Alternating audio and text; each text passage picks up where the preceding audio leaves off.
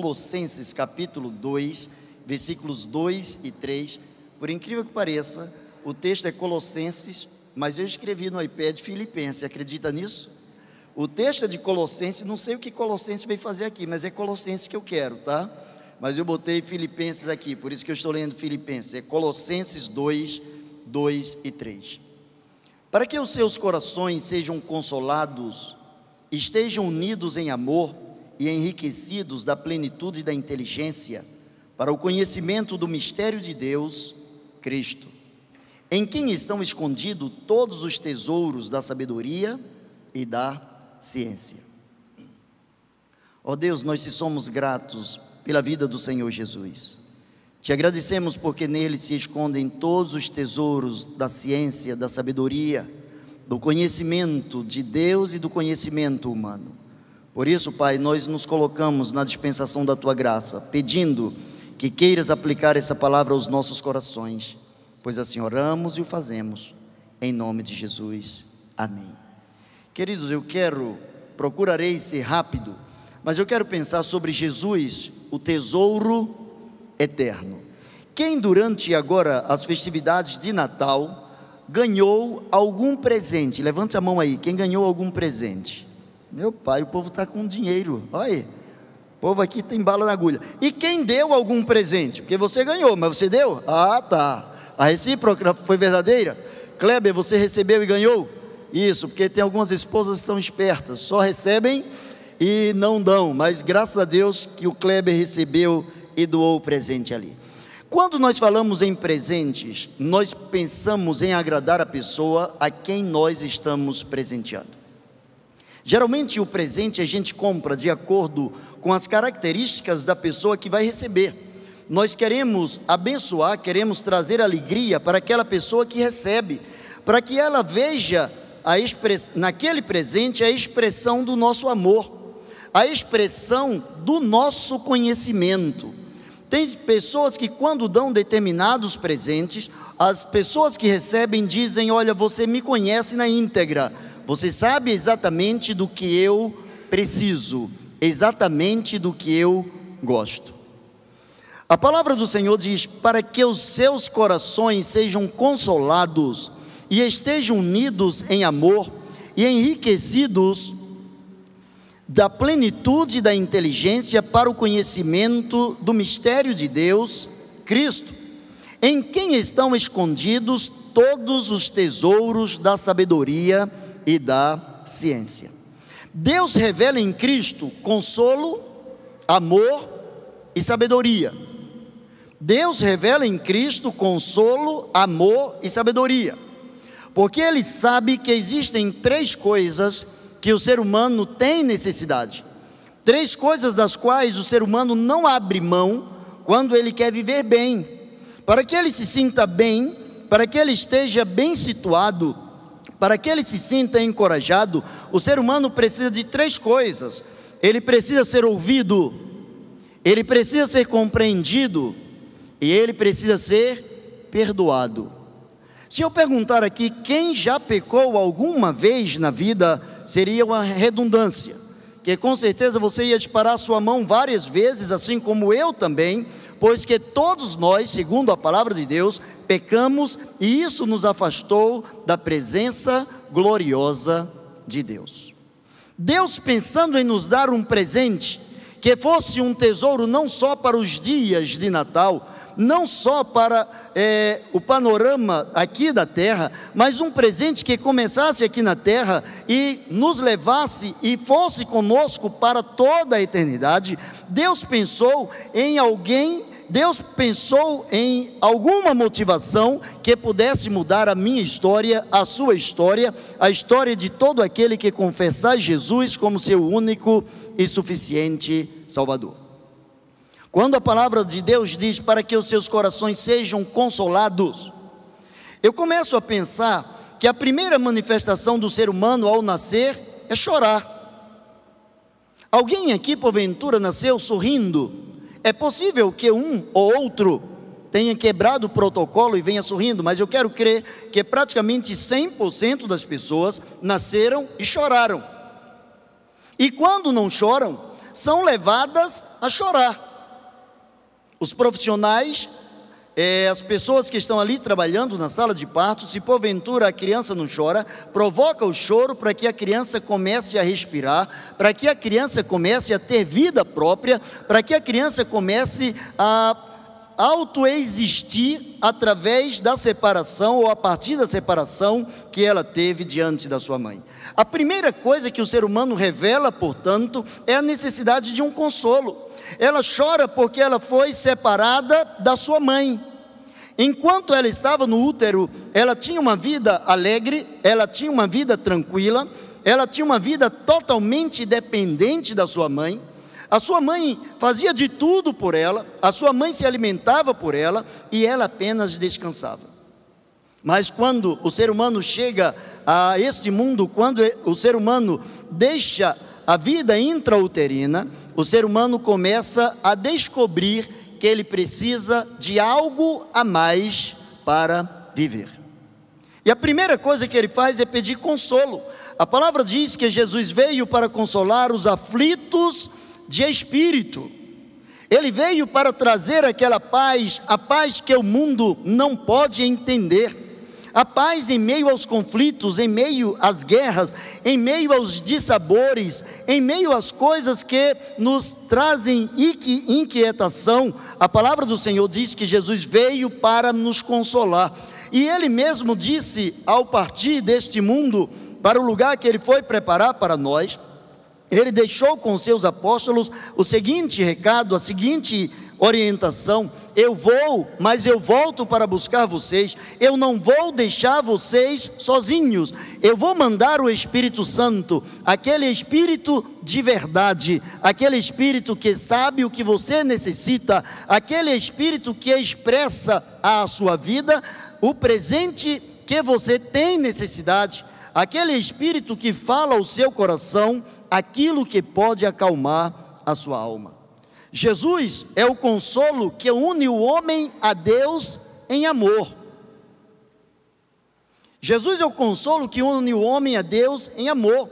Ele religa o homem ao Pai, de quem nós nos afastamos através do nosso pecado, através da nossa desobediência. Assim como a criança chora ao sair do útero da sua mãe, nós também espiritualmente estávamos como que clamando por misericórdia, por salvação, por transformação. A partir do momento que o homem foi expulso do jardim do Éden, a partir do momento que Deus determinou que todo pecado seria castigado, a alma humana, o ser humano passou a gemer, passou a chorar, procurando um consolo que pudesse ser maior do que o seu fracasso, do que o seu pecado.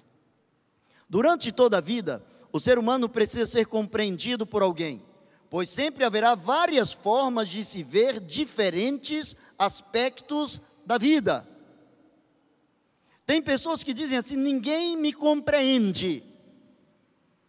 Tem pessoas que nascem e crescem e alimentam dentro de si a síndrome do coitadinho, a síndrome daquele que está desprotegido o tempo todo e parece sentir necessidade desta falta de proteção, como que a trazer para si os olhares externos, o, a piedade das outras pessoas, o carinho de outras pessoas.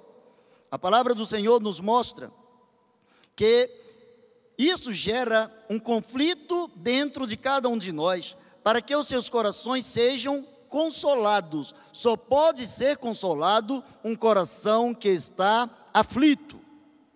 Um coração que está em paz, ele não precisa de consolo. Mas um coração que está aflito, ele precisa ser consolado. E isso gera conflito, porque por vezes nós choramos determinadas situações na vida, determinadas experiências, e as outras pessoas não nos entendem. Existe uma grande diferença entre compreensão e aceitação. Compreender é uma coisa, aceitar é outra. Eu posso compreender que alguém se enverede no mundo das drogas, isso é altamente compreensível. Mas eu não devo aceitar, eu não tenho obrigação de aceitar. Eu posso compreender, a Bíblia diz que todos pecaram, então eu posso compreender que todos nós somos passivos de pecados. Mas eu não preciso aceitar o pecado na minha vida. Compreender é ter a lucidez da possibilidade. Aceitar é quando nós nos entregamos. Por isso que quando dizemos que aceitamos Jesus, nós nos entregamos por inteiro a ele. Todo ser humano precisa ser compreendido e somente a compreensão dada por Jesus traz uma aceitação plena. Somente Jesus é capaz de olhar para você, capaz de olhar para mim, para você que está aí na sua casa, que está me ouvindo. Somente a aceitação de Jesus traz uma aceitação plena, porque ele aceita o ser humano, ele aceita o pecador, mas ele não se compraz, ele não aceita, ele não compreende, ele não comunga, ele não lida e não anda juntamente com o nosso pecado. Todo ser humano precisa ser compreendido. Sabe por que o homem não entende o outro plenamente? Porque cada um procura os seus próprios interesses. Porque dentro dos limites humanos, cada um quer se expressar de acordo com aquilo que pode trazer vantagens para um ou para outro. De onde vêm as guerras? De acordo com Tiago, de onde vêm as guerras? A saber, dos interesses próprios, das lutas, das brigas, das dissensões, da aceita, a inaceitação à vida do outro. Quando o ser humano não consegue aceitar o outro como sendo alguém individual, alguém diferente, quando o ser humano tenta fazer do outro um clone seu, quando tenta fazer do outro alguém que seja exatamente a sua cópia fiel, quando desrespeitamos a individualidade do outro, aí começam todas as guerras dentro de nós. Eu disse que há três coisas que o ser humano precisa em toda a sua história. O ser humano precisa ser ouvido. Eu disse que o ser humano precisa ser compreendido.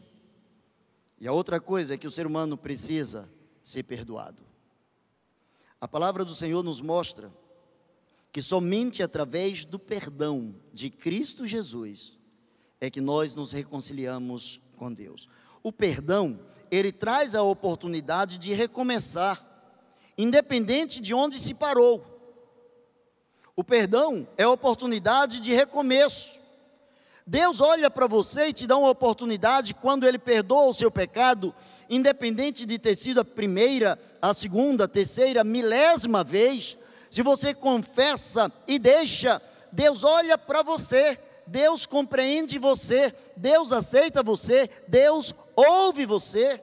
Deus tem misericórdia de você, Deus não tem nenhum prazer com o pecado, Deus não lida com o pecado, Deus trabalha livremente oferecendo perdão ao pecador. O remédio é para aquele que erra, é para aquele que está enfermo.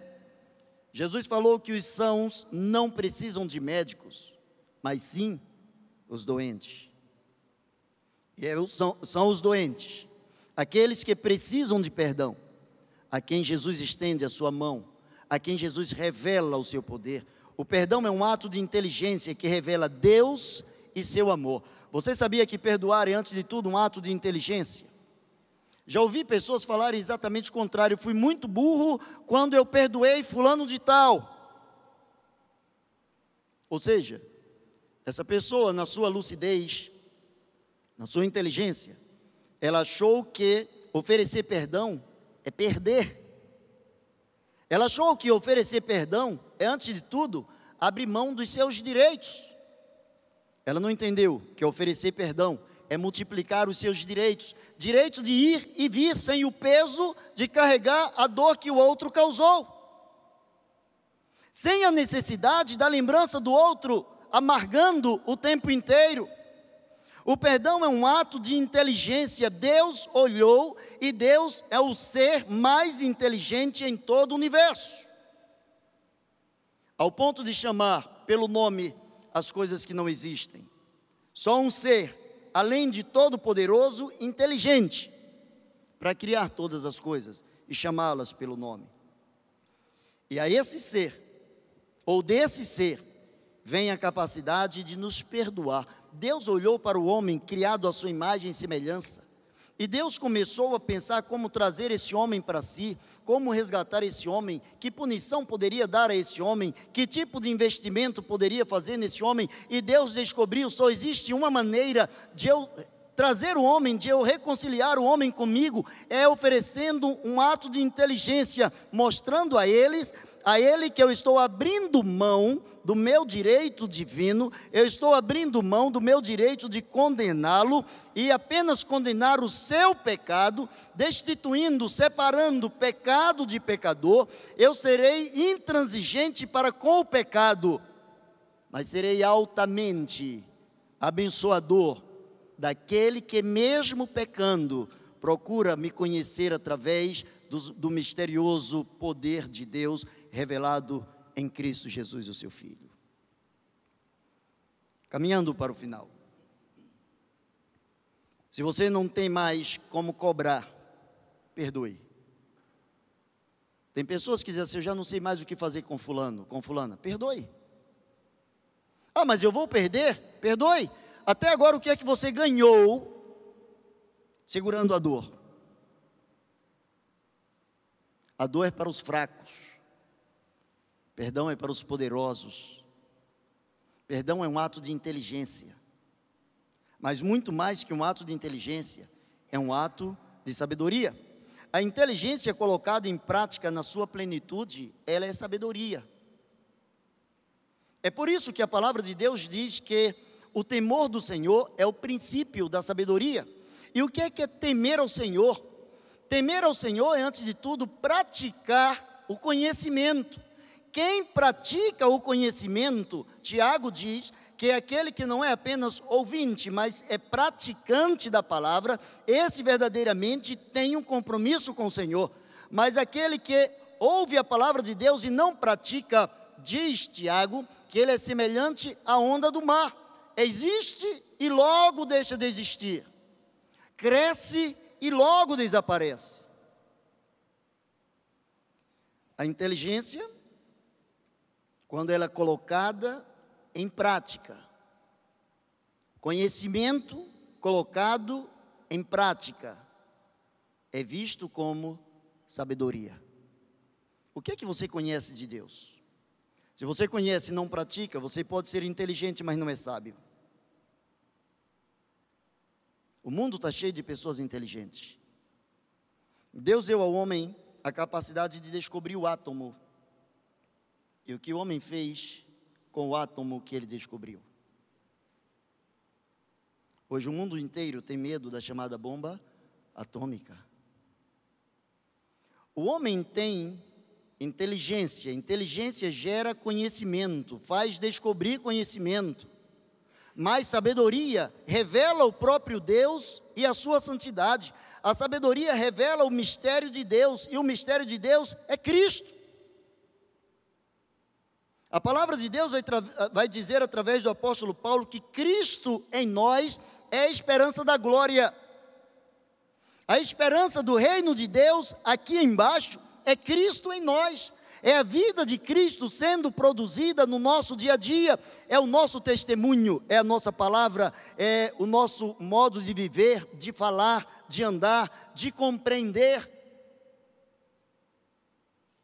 Eu não preciso aceitar o que os outros pensam diferente de mim, mas eu posso entender os outros. Eu posso, eu não preciso entender todas as razões, eu não tenho todas as respostas para as coisas amargas que me acontecem, mas eu posso, fazer toda a diferença na minha reação às coisas amargas que me acontecem. Há uma ilustração, e eu quero terminar com essa ilustração. Há uma ilustração que um determinado senhor, aborrecido com o seu vizinho, chateado com o seu vizinho, tinha uma festa na casa do seu vizinho, então ele chamou o seu filho, foi no seu quintal, eles moravam numa área agrícola, e ele pegou um pouco de estrume Ele juntou aquele estrume e disse: Toma, leva lá para o vizinho. Disse que eu mandei para ele. Mas ele mandou como que num gesto de afronta. E diga a ele que eu estou mandando para ele exatamente o que ele merece. E o Senhor recebeu. E o mesmo garoto que levou o Senhor que estava recebendo disse: Espera um pouco, eu tenho alguma coisa para mandar para o seu pai. Foi no seu jardim, tirou algumas flores e disse: Toma, diz ao seu pai que ele contribuiu muito para que as minhas flores continuem belas, alegrando a minha vida. O importante não é o que acontece a você, mas o como você acontece, o como você reage ao que acontece a você. É por isso que a palavra do Senhor mostra em quem ou em Cristo estão escondidos todos os tesouros da sabedoria e da ciência. E para concluir, o enriquecimento em várias áreas da vida é um desafio para o homem, mas quase todas as riquezas satisfazem os aspectos temporários. Jesus revela os tesouros da ciência e da sabedoria, satisfazendo além da temporalidade, ele é a revelação plena do próprio Deus. Jesus é a revelação plena do próprio Deus. Quem conhece plenamente a Jesus, a palavra do Senhor diz: aquele que diz estar nele, deve andar assim como ele andou. Isso é sabedoria. Baixa a sua cabeça que eu quero orar por você. Neste último domingo do ano, eu quero pedir ao Senhor pela sua vida. Pela vida de você que está aí me ouvindo agora em casa, ou no seu carro, no seu escritório, no seu trabalho, em quaisquer outros lugares. Jesus é o tesouro que te leva para toda a eternidade. Jesus é o tesouro que o tempo não desvaloriza. Jesus é o tesouro que, com a subida e descida das bolsas de valores, ele não perde o seu valor. Sabedoria é conhecer a Jesus e andar como ele andou. Eu quero convidar você nesse momento a baixar a sua cabeça, falar com esse Deus. Se você até agora, no final deste ano, você ainda não fez uma entrega de vida pessoal ao Senhor Jesus, mesmo você que está aí em sua casa ou em qualquer um outro lugar, se você deseja, em nome de Jesus, entregar a sua vida a Jesus, revelar diante de Jesus que você é um servo dele, aceitá-lo como Senhor e Salvador, pedindo que Ele venha perdoar os seus pecados, que Ele venha é, instalar dentro da sua vida o seu reino. Eu quero que você nos faça saber. Você pode entrar aí no chat, você pode dizer para a gente que você está recebendo Jesus. E se há alguém aqui dentre nós que sente esse desejo, que ainda não revelou e gostaria de revelar, levanta a sua mão. Com esse sinal você vai estar dizendo: Eu declaro que Jesus é o Senhor da minha vida. Eu declaro que Jesus mora no meu coração. Eu declaro que Jesus faz a diferença na minha existência. Eu quero orar por você. Pai, Deus Todo-Poderoso, eu louvo o teu nome, eu te agradeço por cada pessoa que está falando contigo agora. Te louvo, Deus, por cada pessoa que está vivendo uma vida de embate, um momento de dificuldade. Cada pessoa, Senhor, que está lutando para superar quaisquer dos obstáculos possíveis.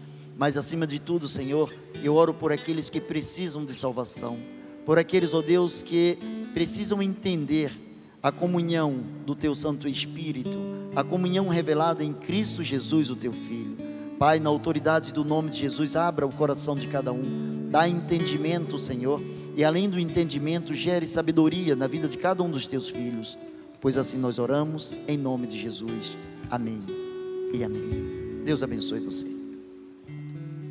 Pessoal, queria que você se inscrevesse no nosso canal, arroba de Caxias, aqui no YouTube, e que você pudesse curtir os vídeos. Toda vez que você curte o nosso vídeo, ou você compartilha o vídeo, o YouTube entende que as pessoas estão é, gostando do conteúdo, então ele vai começar a sugerir que as pessoas assistam esse, é, esse conteúdo. Quando você compartilha esse vídeo, compartilha esse link, curte a página, se inscreve no canal, você está evangelizando, porque é uma forma desse vídeo chegar em outras pessoas. Nós temos tido muitos testemunhos sobre isso.